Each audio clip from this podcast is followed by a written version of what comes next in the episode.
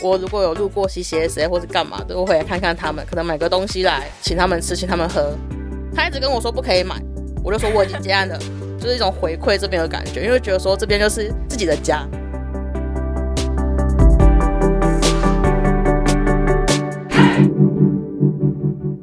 Hello，我是善慈，窝是什么东西？这里好窝，成就好我。这个频道由 CCSA 中华育幼机构儿童关怀协会企划录制，邀请你看见失家儿的成长路。今天我们要继续听听十八岁迫不及待搬出姑姑家的蕾蕾如何半工半读自力更生，以及如何以 CCSA 为家，把社工当成妈妈。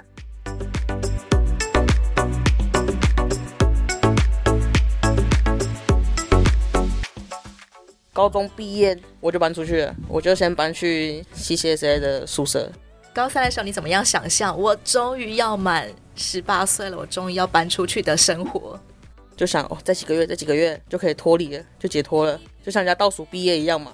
真的很像那个当兵很痛苦的人，然后在倒数还有多久？差不多退伍，差不多离开这个地方啊，因为没有什么方法啊，就是只有这个方法。十八岁这一年有很多重要的事情必须要你做出决定，耶。嗯，你怎么样选择你的大学要读什么科系？哦，因为我其实本来就没有人喜欢念书，加上国高中就是一直被逼着要念书，我觉得很烦。我国中升高中的时候是用免试入学，所以我没有去考机测。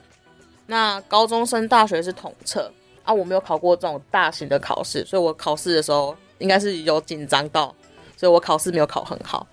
那学校部分我其实也没有特别，我就是随便填，填行销系，从国立开始填，填填填填填填到私立的，看填到哪就去哪，就分发到南投的学校，所以后来就去南投念书。高中毕业暑假那两个月没有地方去，就先住在中区的宿舍，边打工边上课，等到大学开学前宿舍可以搬进去了，才从 CCSA 离开，搬到大学的宿舍。自由的生活等同于你要自食其力，要半工半读的生活。这当中最需要帮助的部分是，我觉得一开始的话应该是钱啊，因为像我离开我姑姑那边，我身上是没有钱的，因为我阿嬷原本有存一笔钱定存嘛，就是从她的本子每个月扣一点钱到我的户头上，不知道扣多久，可能一段时间就会一笔钱，好像是十万还几万，我有点忘记。就会到我的户头上，就会有这笔钱。但是我离开我姑姑家的时候，我把我的本子那些东西都拿回来之后，我去看，发现里面其实剩不到一千块，钱都被领光。还有我的奖学金什么的，都是被他领走的。阿妈原本是要给你一笔钱的，但是被谁领走了？被我姑姑领去啊，因为我本子印章都在他那。姑姑知道这会造成你没有办法自立生活吗？我不知道他知不知道啊。当我离开他那边的时候，我自己身上也没多少钱，本子里面也是没有什么钱的状态。你发现钱都被姑姑领走的时候，很错愕。当下就是看到，我想说，干，为什么我钱不见了？但我其实也觉得说啊，被领走也蛮正常的，毕竟东西都在他那，他这种个性不领才奇怪。后来我曾经跟姑姑对峙过嘛？你为什么拿走阿嬷给我的存款？我没有问他，但我自己觉得他一定是觉得说，我既然住他的、用他的、吃他的、穿他的，他用我的钱是合理的。而且我那时候其实因为我是户长，我的户籍只有我一个人，所以我每个月其实是有低收的钱，有一点点的补助金。对啊，也是他领去啊，都在他那。你完全是净身出户哎！搬出来之后，我还是有政府的补助，因为我还是低收。对，那像我学费也就是减免，在学校也有奖学金可以领。但一开始还不知道这些东西，高中毕业先到宿舍之后，就是开始先找打工，找那种临时工啊，干嘛？可能实习，对对对，就是不用保劳健保，因为那时候也不知道劳健保这种东西，只要有基本时薪，对对，就是你有给我钱，这样就好了，就是很没有什么要求，因为也觉得自己刚出社会，好像什么都不会这样，可能工作多久可以领到钱，这样对我来说，我就觉得 OK，反正只是先出来工作应急，至少有钱那种感觉。CCSA 支持你的哪些生活费呢？其实他每个月好像有提供我基本的生活费三千块吧。住在宿舍的话，也有一些粮食，冰箱也会有东西吃，面包啊什么的。其实你也不怕饿死，这样就好啦，很开心嘞。至少心情是放松的状态下，而且你想去哪就去哪，不用管你。你想要的自由，其实就只是精神上面的自由，并不在于你现在想要买很多东西，想要拥有什么。没有，我觉得有没有东西那是其次，但我觉得心灵上的自由是最好的。心灵上你是自由的，其实你就可以很放松。放松的话，你的身心状态都会是健全的，就可以做比较多的事情。十八岁以后的蕾蕾终于可以放松了。在这种放松状态下，你开始尝试一些什么样新的事物？我就是去打工诶。离开那边之后，就是心情上比较愉悦，不会有什么诶，就是觉得诶会不会突然间会被骂，还干嘛那种紧张感。但是毕竟还是要面对现实嘛，所以我搬出来之后，还是知道说要有钱才能够生活，所以我还是努力找打工。然后那时候有接触到政府的课程，秀兰他们介绍给我的，边上这个课程，然后下课再去打工。这样子的生活最挑战你的部分是什么？找工作啊，就一开始找工作的时候不好找，是因为会觉得害羞吗？哦，不是诶，我觉得应该是因为觉得自己刚毕业，什么都不会，去请人家给你一份工作，我觉得这是一个很有挑战性的事情。其实你也知道，说你就刚毕业，你什么都不会，人家凭什么要用你？不知道能不能够应征得上？对，怕工作不好找，有真的被刁难过吗？在面试其实也没有被在工作过程面试的时候被刁难，其实没有。但其实你通常面试完过一两天没有接到电话，或当下没有什么结果的话，其实就大概知道说哦，这件应该就没了。那个时候你怎么样鼓励自己啊？没有，就没有鼓励自己啊，就硬着头皮继续 try，、啊、还是要去的啊。不能因为就没有，然后就停下来啊！为了要生活，啊、还是要继续踹下去。对啊，你就是要为了生活，为了钱。后来你从打工的经验当中，有没有得到一些比较好的回馈，或者是对你的肯定呢？其实我去打工那时候，老板娘他们对我都还不错。他们就说：“诶，我工作很认真。”那我觉得做什么事情，我觉得都是全力以赴啦。没有试过东西，我也不怕去尝试。虽然那个老板娘，我只在那边工作待一个多月，我就没有做了，因为就。后来我就要去南投了，那他也没有因为说我突然间跟他说我要离职，然后对我很生气来干嘛的，他就是说，啊，你这样不错啊，就是祝福我这样，所以我觉得遇到一个还不错的老板啊，嗯，我觉得是我打工的时候遇到还不错的一件事情。人家都说大学三学分，课业、爱情、社团这三样，蕾蕾都有去修一下吗？嗯，有，因为社团我其实只有参加系学会。我没有真的有去玩到社团，可能像什么康复社或是什么特定社团，但是我们系上的系学会就是需要帮忙的时候，我也会去帮忙，迎新啊，或是一些系上活动，这些都有参与到。课业的话，基本上我的课业成绩应该可以到班上也是前几名啊，只是因为我有些课不太会想去上，我觉得很无聊，我就会翘课，会被扣出席分数，扣一扣的话，那我还是有前十啊。我如果都有去的话，是可以。再好的，但是我觉得没有差。以前从来不会翘课的，但是现在你发现你的自由也包括你可以取舍你自己喜欢的课，因为有的课其实你就知道说这次去根本就没有什么效益，他就只是让你去点名啊，我就觉得很无聊，我就没有去。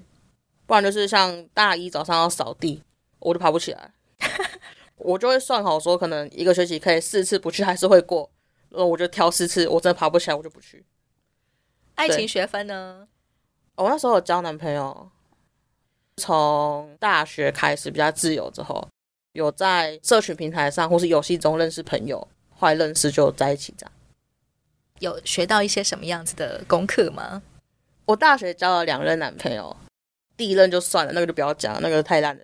第二任的话，就是我跟他分分合合蛮多次的，到后面就也知道说自己脾气不要那么差，因为我其实那一任男朋友其实还蛮包容我的。你的脾气差是？其实我有点公主病啊，他们俗称就是公主病，而且可能是很严重的公主病，但我自己没有这种感觉。那时候，男友抱怨过你什么事啊？他其实都很让我，就可能我压起来的时候，他也就是让我压起来之后再安抚我，可能不是他的错，是我的错啊，我还是凶他，他也就是默默的摸着鼻子。这些事是在你。过了很久之后，你才想起来，觉得嗯，好像就是是我的问题。就是分分合合之后，到后面就是又分手了。过了一两年，就会去反省一下，说，诶，为什么那时候会这样？推敲出来的结论就是，嗯，自己有病。所以我现在会尝试要修养心性吗？我觉得这很难的，因为个性这种东西你要改，其实真的很难改。而且加上，我觉得我只会对男朋友这样，因为可能加上小时候没有一个家，或没有一个很亲近的人的那个过程，所以你会不知道说要怎么去跟很亲近的人相处。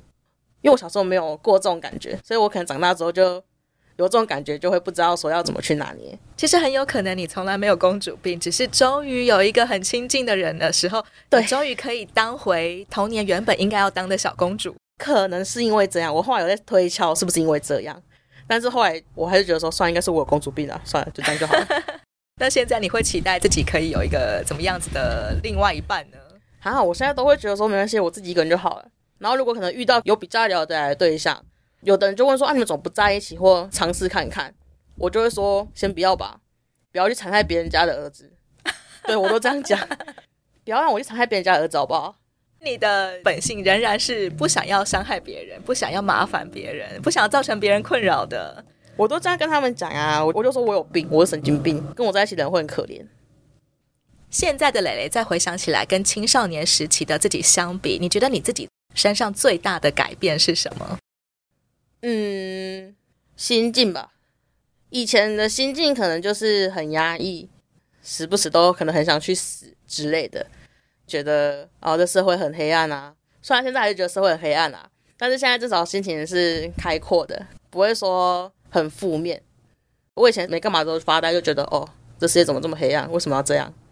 为什么我没干嘛就要被骂？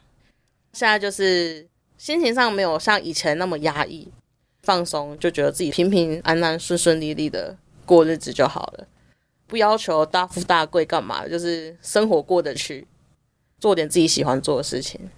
这样就好了。还会有时候需要去见姑姑吗？哦，我很久没看到她了。我搬出来之后，基本上就没看到过她了。他会来找你吗？他不知道我在哪。他之前有来赖我了，因为他我的赖。他之前有来找我借钱啊，我借他了。很久不见了，一来找你就是要借钱。对啊，他就问我说，最近能不能先借他个几千块？你没有呛他说，当初你把我的存款都借走了。我我没有啦，我没有呛他，我就说，呃，好，我大概只能借你三千块，看你可不可以。我还是借他了，三千还五千，我忘记。他很久之后，后来我就需要钱，我才问他说，哎，上次借你的钱能不能还给我？我最近需要用到钱。他有还啦，只是过的时间有点久。所以现在就是各过各的生活，各自安好就好了。哪些亲戚家人是跟你最亲近，还会有联络的？我的远房表弟吧，有时候还会传个讯息问一下：“哎呀，你你还在吗？你还活着吗？”小时候你们曾经一起相处过吗？很小很小的时候，就阿妈会带我回去台东，因为阿妈她有亲戚在台东。很小很小的时候有去过一两次，再见面的话是在阿妈丧礼上面有再遇到他们。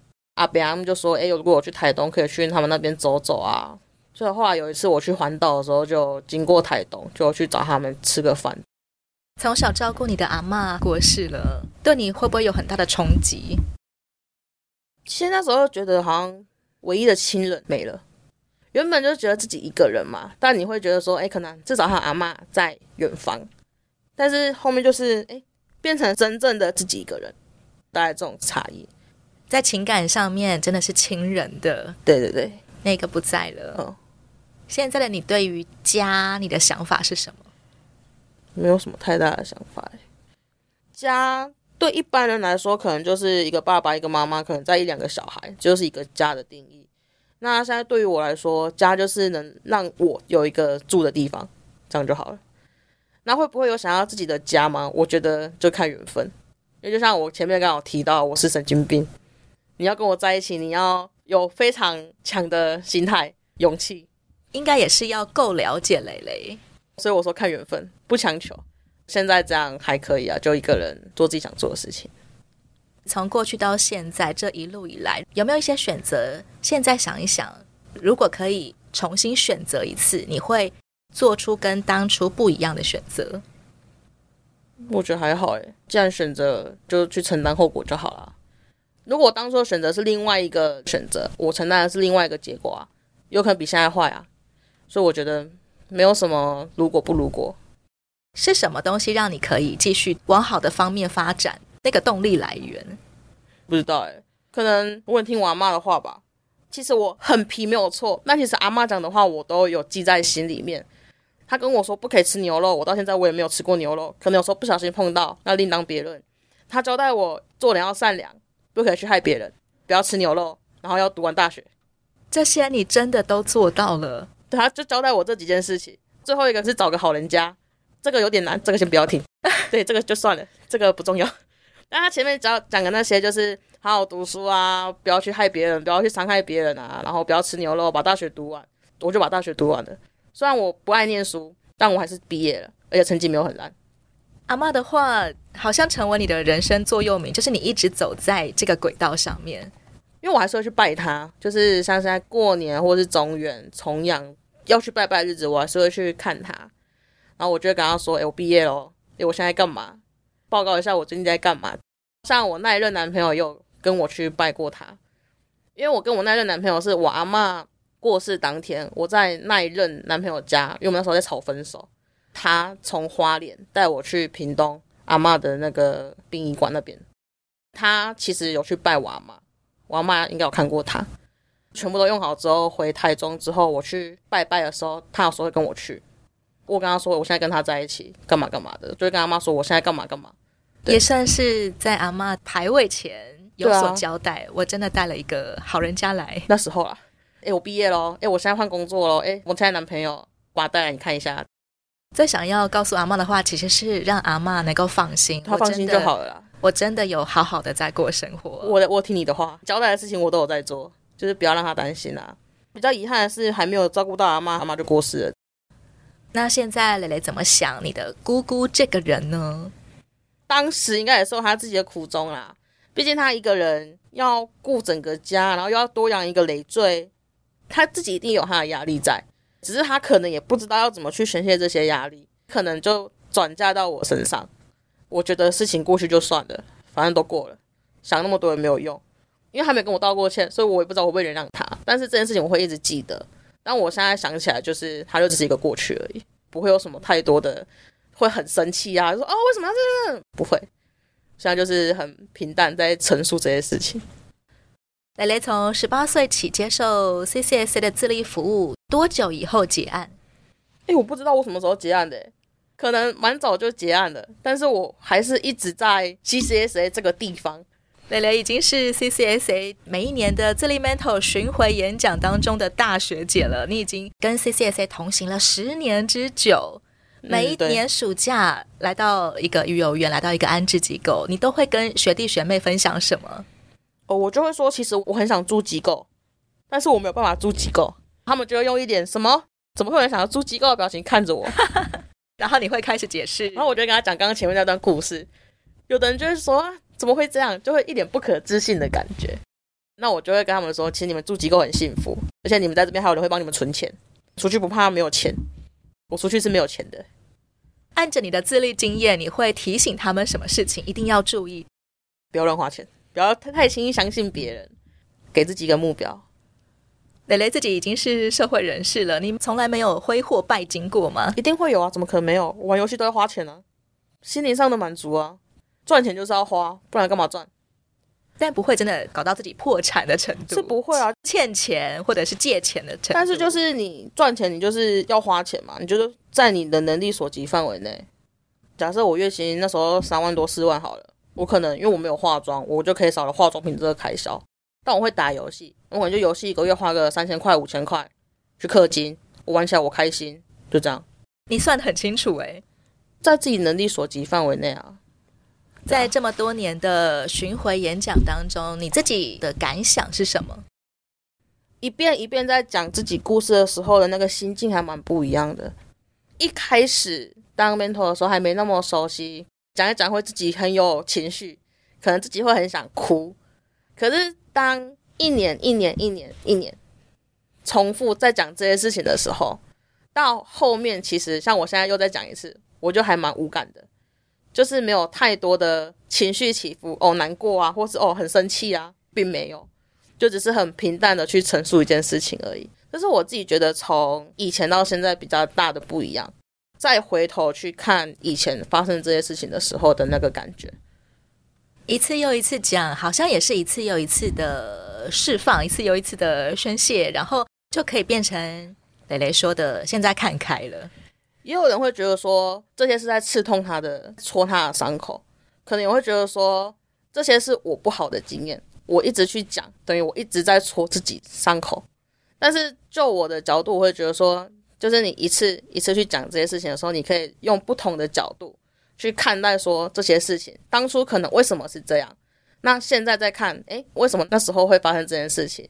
每个时间去看这件事情的时候，你会有不同的想法。看久看久，你就像我现在没有什么情绪，就可以讲出那时候真的很悲痛的我。但是我现在就是很平淡。这一路以来，蕾蕾有没有一些想要感谢的人？原本阿嬷还在嘛，但是阿嬷那时候其实也没什么能力，而且她在给阿伯顾，所以那时候其实精神上我就会觉得说，哦，阿嬷还在，我要先活下来，完成阿嬷交代的事情。那在这过程当中，我觉得 CCSA 给了我很大的帮助，尤其是秀兰。他是从我刚开始接触这边的时候，他就开始跟我姑姑对接，然后一直被我姑姑骂干嘛的。即便我已经结案了，但是在结案之前，高中、大学毕业典礼他都有来。结案之后，我如果有路过 CCSA 或是干嘛的，我会来看看他们，可能买个东西来请他们吃，请他们喝。他一直跟我说不可以买。我就说我已经结案了，然后他就 他就会瞪我，我就会被他瞪。我没有利益冲突喽。对，我说我我已经结案了，不行了，我就买过来这样子，因为我觉得没什么，不是一个很大笔的钱，那可能大家就是吃的开心，喝的开心，就是一种回馈这边的感觉，因为觉得说这边就是自己的家，时不时就会回来看一下现在社工有谁啊？哎，那几个社工还在不在？可以同行十年，是因为 CCSA 带给蕾蕾的帮助，不只是物质上面的支持，金钱上面的支持。到后面更多是精神上面的支持，在这边那么久，看过蛮多少年，可能就只是因为补助或是因为一些物资才会接触到这边。可能结案之后，他们就会因为没有利益了嘛，可能就会离开这边，不会再跟这边有接触。但我觉得，其实很多时候，像我们会继续留在这边，就是因为我们觉得这个地方是当初我们最需要帮助的时候给予我们帮助的地方。那我们会再回来这边，也是因为这边的社工其实对我们来说也没有什么利益冲突，就很像家人的感觉。像秀兰，我就觉得她很像妈妈，很会念。那她其实就出自于她关心你，她才会这样子去念你。秀兰社工都念你什么？哦，他说你脾气不要那么冲，然后你不要那么急，干嘛的？然后像我如果有时候遇到一些问题，需要有人给我一点意见的时候，我也会问他。可能我工作干嘛遇到可能什么问题？感情是，他也有看过我那一任男朋友，他有经历过那一段期间的我，我什么样的状况下，其实秀兰都有看过。他就是没有血缘关系的亲人，成为了一个让你安心、可以放心的一个地方。对，即使每一年、每一年都要去看很多陌生的小孩，然后也要去分享，但你仍然是愿意的。对啊，他们需要 mentor 嘛，他们需要人。那其实我觉得我可以帮忙，那就去帮个忙，也不会怎么样，而且可以把。自己的经验可能分享给其他孩子，让他们知道说，哦，原来别人也是这样，可以让他们有一个知道说未来会发生什么事情，可能先有个心理准备之类的。你跟 CCSA 之间，或者是跟秀兰社工之间，有没有一些印象深刻的事情可以分享？我很常去 CCSA，可能进去脸很臭。第一，当下我可能就心情没有很好；第二，可能就是我真的刚睡醒，没什么表情，讲话就会比较凶一点，秀兰就会被我凶。然后，然 后他们就会说，我都一直凶秀兰，对秀兰摆臭脸，秀兰社工就被你炸到。但是秀兰她也知道我的个性，因为我们认识很久了。但我好好的念你，不要这样。他就会跟我说，你脾气不要那么臭，不要很长一来脸就那么臭，来干嘛的？那我就跟他说，没有，我只是没有表情，不然就真的有时候是不开心。我说啊，我就不爽啊。对他会比较直接一点，就是因为感觉是亲人，就是很家人那种感觉，所以才。没有去修饰自己的讲话口吻，对亲近的人才会这么直接嘛。在秀兰社工面前的蕾蕾，其实也是某种程度的小公主哎，算是。我觉得安心的做自己，我觉得是，到现在还是一样。前几次回去，他就让我不开心，然后我也是直接摆臭脸，可以放松做自己。就我很常在他面前摆臭脸啊。你曾经跟秀兰社工谈过什么样子的困扰？你在面对的状况，然后秀兰社工给你什么样子的回应？找他比较多的就是我那一任男朋友吧，他看过两任，感情事情比较会找他咨询一下他的意见，这样。他就是叫我自己去分析看看这样适不适合啊，然后也是要我自己做决定啊，因为他也只能给我一个方向，最后决定还是要我自己去做啊。他只能给我一个方向，可能从中间提点我一下。最后也请蕾蕾，如果你想要感谢秀兰社工一些话，你可以直接分享。这种话讲很多嘞，每次去巡回干嘛的，其实我都一定会提到秀兰。校长就是在这十年之中啊，给了我很多帮助，不论是物质上或是精神上，有他在，就是让我觉得很安心。即便他很爱念，即便他很烦，但我还是觉得他就是真的像妈妈一样的那个角色在。所以有时候给他念，我也觉得好啊，你就念吧。感谢他的话，其实也不用讲太多，因为其实就很常在讲。他也知道，感谢这种东西也不是一定要用讲的，就是从一些行为中，其实也都可以去反馈。CCSA 为失家而搭起的一个家，其实就是一个在这里你可以放心，你可以安心，这就是家了。我想每一个人心目当中所向往的一个家，也是一个能够好好的安心做自己的一个地方。我也听过秀兰社工曾经对。蕾蕾说过的一段话是：来到这里，来到 CCSA 的自立宿舍，你可以不用这么晚睡，你可以好好的想睡就睡，因为没有人会半夜忽然间把你挖起来了。对，这真是一个很简单，但是又很暖心的话，就是让你在这里好好的安心吧。嗯，这里现在是你的家了，你可以好好的发展你的人生了。